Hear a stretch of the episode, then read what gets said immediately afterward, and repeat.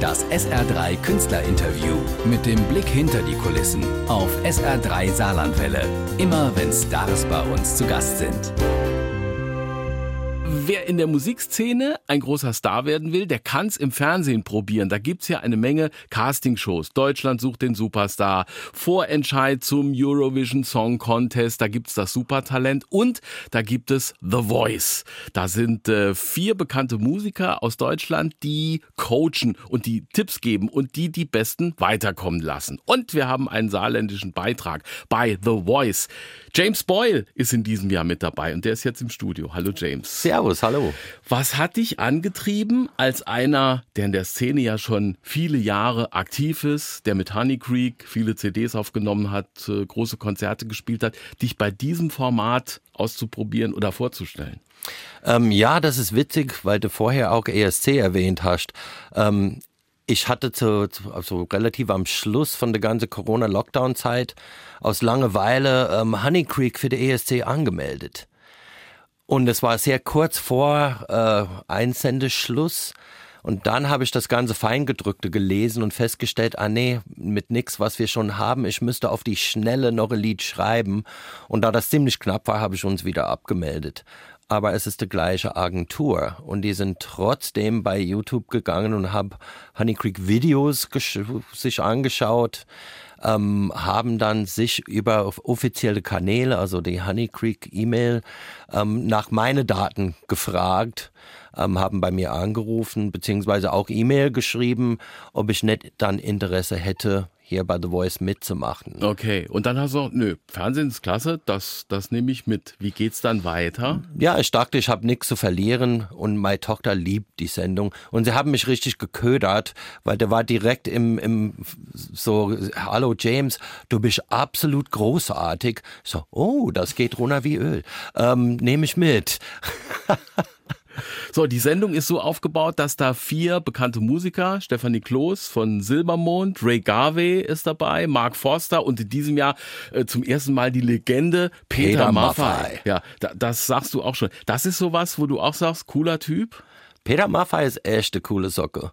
Ähm, ich ich habe ganz viel gelesen im Internet, nachdem bekannt wurde, dass er dabei ist. Ganz viele Leute dachten, oh, der ist bestimmt sau langweilig. Peter Maffay der, der ist bedacht, wenn er was sagt, aber der ist auch sau witzig. Der hat auch hinter die Kulisse ständig Witze gemacht über seine eigene Große. Und du bist auch, ich weiß, vor Jahren haben wir uns unterhalten, hast du gesagt, Gunter Gabriel ist auch eine coole Socke. So die alten deutschen Rockhelden und Musikhelden, auch für dich als Amerikaner, was Faszinierendes. Ja, das ist, das ist ziemlich egal aus welchem Land. Also es gibt überall coole Socken und die gehören dazu. Ähm, so natürlich waren sie sehr unterschiedlich musikalisch und aber gewisse Punkte auch vom Lebensstil ein bisschen unterschiedlich. Ähm, Gunter Gabriel kam ich dazu tatsächlich über euch. Ich habe beim Interview gesagt, ja. ich würde gern mit, mal mit Günter Gabriel eine Bühne teilen. Ein paar Monate später habt ihr bei uns angerufen. The Voice, die Castingshow im Fernsehen mit einem saarländischen Beitrag mit James Boy, der morgen Abend zu sehen ist. Das wissen wir schon, weil es ist irgendwie mit einem Vorlauf aufgezeichnet. Ja, genau. Das heißt, wie lange ist das her? Ähm, das war tatsächlich Ende Mai.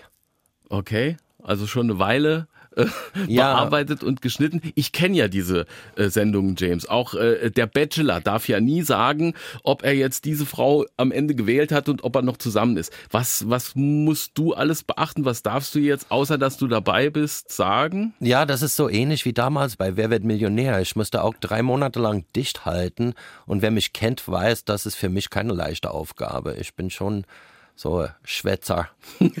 Gut, aber man kann sagen, morgen Abend dein Auftritt, du kommst da raus, dann sind ja die vier, äh, Steffi, Mark, Ray und Peter mit ihren Sitzen umgedreht, die wissen nicht, wer da singt und hören nur deine Stimme. Genau. So, und darfst du sagen, was du da singst? Darf man das auswählen? Darf man sagen, ich äh, hätte mal gerne den oder kriegst du Tipps? Ja, beziehungsweise jein. Ähm, man bekommt eine riesige Liste wo man sagt, aus dieser Liste sollte man sich so 30 aussuchen, wo man sich damit identifizieren kann, wo man sich vorstellen könnte, die zu singen oder ähm, wo man drauf steht und die versuchen ein bisschen dadurch deinen Musikgeschmack einzuschätzen.